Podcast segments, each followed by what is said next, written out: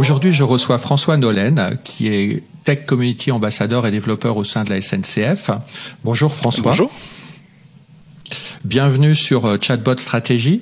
Donc euh, dans ce premier épisode, je pense que ce qui serait euh, un premier épisode avec vous, évidemment, parce que c'est le 19e épisode de Chatbot Stratégie, mais c'est, j'espère, le premier avec vous parce que j'ai, il y a tellement eu d'expérience d'agents conversationnels au sein de la SNCF et je sais qu'en plus vous êtes informé de tas de projets conversationnels en dehors de SNCF, donc avec plein d'expériences à partager potentielles. Donc pour ce premier épisode avec vous, on va dire, euh, j'aurais aimé parler de la plateforme en fait open source qui s'appelle TOC, euh, qui a servi en fait de, de, de fondement euh, pour le développement des agents conversationnels euh, au sein de SNCF. Mais avant de rentrer dans, dans tous les détails de, de cette histoire, j'aurais aimé que vous me traciez un peu euh, votre parcours, que vous me décriviez comment est-ce que vous êtes arrivé, comment est-ce que vous êtes tombé dans la soupe du conversationnel? Très bien. Eh ben, euh, tout d'abord, moi, je suis vraiment ravi d'être avec vous hein, et puis de, pouvoir partager euh, des choses avec, euh, avec les auditeurs et, et, et, les amateurs du podcast. effectivement, j'ai la chance depuis 2018 de travailler avec les équipes conversationnelles de. Alors, c'était de Voyage SNCF Technologie à l'époque, puis c'est devenu Oui SNCF et aujourd'hui c'est SNCF Connect et euh, donc travailler sur un certain nombre d'assistants conversationnels, de chatbots, d'assistants vocaux aussi.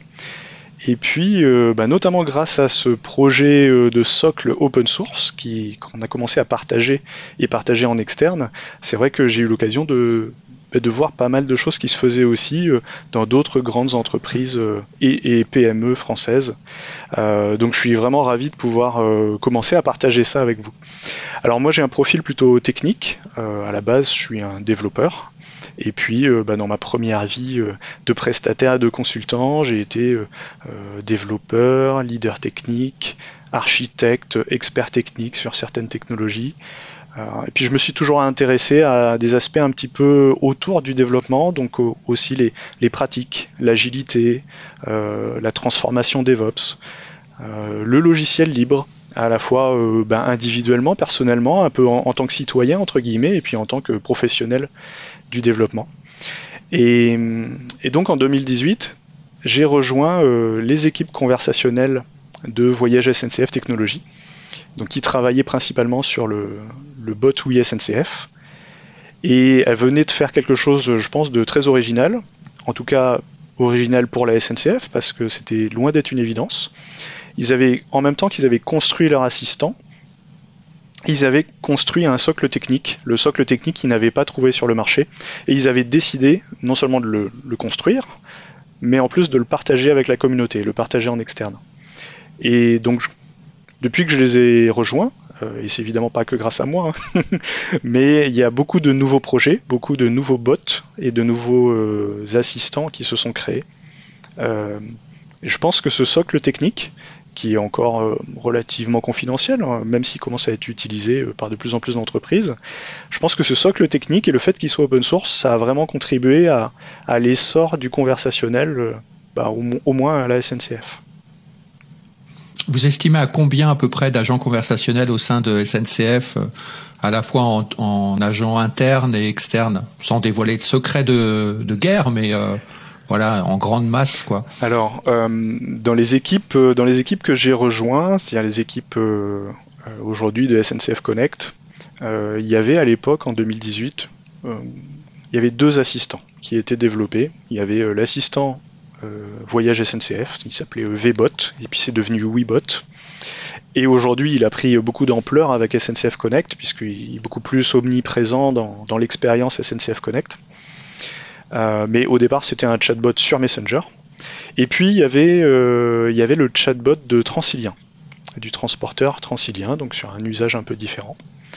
donc ça, c'était en 2018. Et, aujourd'hui, on est sur une dizaine d'assistants, donc fabriqués avec ce même socle technologique. Et depuis, en fait, euh, on a vu comme ça des projets très variés, euh, que ce soit Transilien ou euh, oui SNCF. On parlait plutôt de, distribution et de e-commerce pour et d'information voyageurs pour le grand public. Mais on a vu depuis se développer des projets de bots internes sur les messageries internes, sur les intranets. Euh, et voilà, en fait, des assistants très différents les uns des autres. Peut-être on aura l'occasion de parler aussi d'Allo Covid. Donc là, c'est un service téléphonique, donc avec encore un usage mhm. et une expérience très très différente. Mais voilà, on est aujourd'hui sur une dizaine, je pense, de, d'assistants conversationnels développés avec TOC, alors dans, les équipes un peu autour de moi. Sachant que je pense qu'on peut en rajouter encore une, poignée qui sont développés au sein de la SNCF avec la même technologie, mais par des gens beaucoup plus loin de moi, alors je, suis d'un peu plus loin.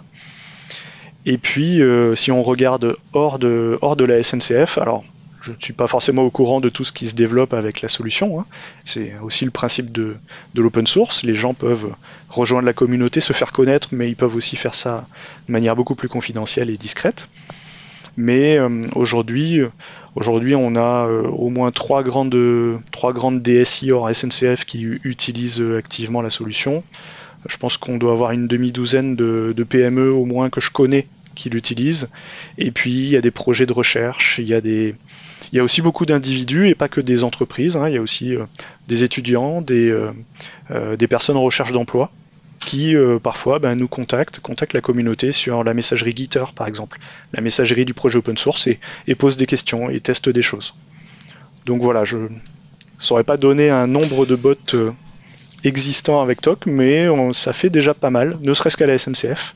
Et puis si on va sur le, site du projet, on peut voir qu'il y a des exemples connus de bots qui sont en production dans le transport, le e-commerce, mais euh, dans le domaine de l'énergie, dans la santé, euh, dans le bancaire, des assistants internes aux entreprises aussi, des assistants individuels euh, pour des usages internes.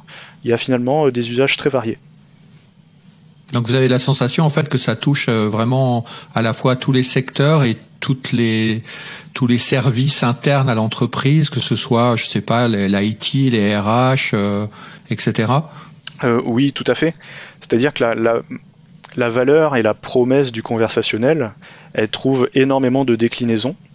Donc juste, euh, juste quand je, regarde un petit peu bah, ce que j'ai eu l'occasion de, voir au sein de la SNCF, euh, on a vu des, des, chatbots se développer, par exemple pour aller sur les réseaux sociaux, pour s'adresser euh, parfois, euh, c'est un peu les lieux communs du conversationnel, on se dit euh, pour adresser une population plutôt jeune sur les réseaux sociaux, à des endroits où par exemple une marque n'était pas forcément présente jusqu'ici. donc ça c'est un usage du conversationnel.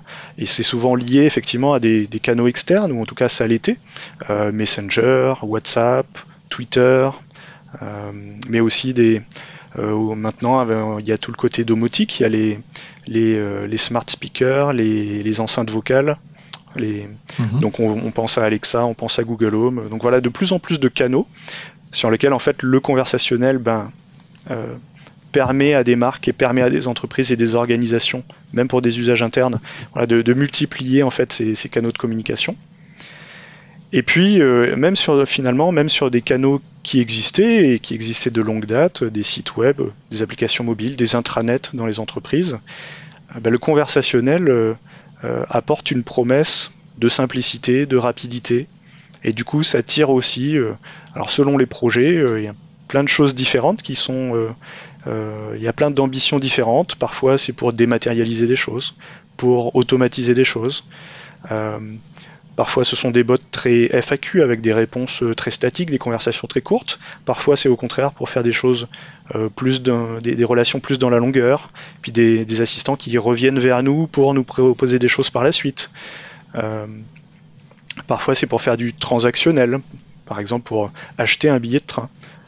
donc, il y a vraiment beaucoup, beaucoup d'usages différents, et du coup, il y a beaucoup de valeurs possibles et beaucoup d'utilisations possibles si on voit, le, si on voit la solution TOC, elle se voulait une solution euh, générique, hein, pas liée au transport, pas liée à un usage particulier, et du coup, euh, et du coup, bah, là, il y a énormément de déclinaisons et de domaines fonctionnels différents. Vous avez la sensation que ça s'adresse plutôt à une génération en particulier ou euh, que ça touche un peu tout le monde Alors pas du tout. C'est pas du tout l'impression que j'ai. Effectivement, c'est quelque chose qui revient souvent. On a très facilement des a priori parce qu'on se dit je ne sais pas si on peut encore dire que le conversationnel est émergent, mais en tout cas, il y a quelques années, ça l'était.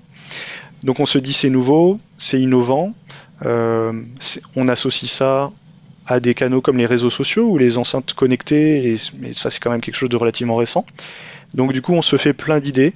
C'est pour les geeks, c'est pour les jeunes, c'est pour... Bon voilà, on se fait plein d'idées préconçues, mais je pense que... Et c'est pour ça que je parle souvent plus de conversationnel que de bot ou de chatbot. Il n'y a, pas mhm. forcément, a pas forcément un avatar, il n'y a pas forcément une personnification euh, derrière le, service conversationnel. Mais, mais euh, un, exemple, un exemple, je trouve, qui, tord un peu le, coup à certaines idées reçues, c'est euh, bah, le, le, service Allo Covid, qui est disponible par téléphone et donc qui sert à informer, éventuellement à router euh, des Français qui peuvent se poser des questions sur euh, euh, leurs symptômes et qui contacter. Donc c'était un service qui avait vraiment son utilité au début de la crise sanitaire. Et le fait qu'il soit disponible tout simplement par téléphone et que alors par téléphone, on connaissait les SVI, les serveurs vocaux interactifs, tapez 1, tapez 2, dites, dites oui, etc. C'est une expérience qui avait quand même ses limites. Hein. Je pense que pas mal de gens qui ont été un peu traumatisés par ça. Euh, le fait de pouvoir faire vraiment du conversationnel et du NLP, la reconnaissance du langage, et fournir un service comme ça par téléphone, euh, ça permet, bah, typiquement sur, sur un, service comme Allo Covid, ça, permet de ne pas répondre uniquement oui, non, un, deux, mais de dire pas du tout, un petit peu, euh, voilà, de s'expliquer un petit peu, et du coup de faire quelque chose de plus naturel. Et on, comprend bien que sur ce type de service, un service de santé par téléphone, on ne s'adresse pas spécifiquement euh, à une population euh, très jeune, on s'adresse à tout le monde et, je, suis, je suis certain que par exemple euh, sur une population senior, c'est un service qui avait de la valeur. Mhm. Donc c'est intéressant de, de, prendre comme ça des contre-exemples pour casser un peu les idées reçues et on a facilement tendance à enfermer le conversationnel dans un usage très particulier. Euh, les bots un peu FAQ, euh, les, euh, les usages uniquement pour une population un peu jeune ou, les geeks, les, gens qui sont férus de nouvelles technologies.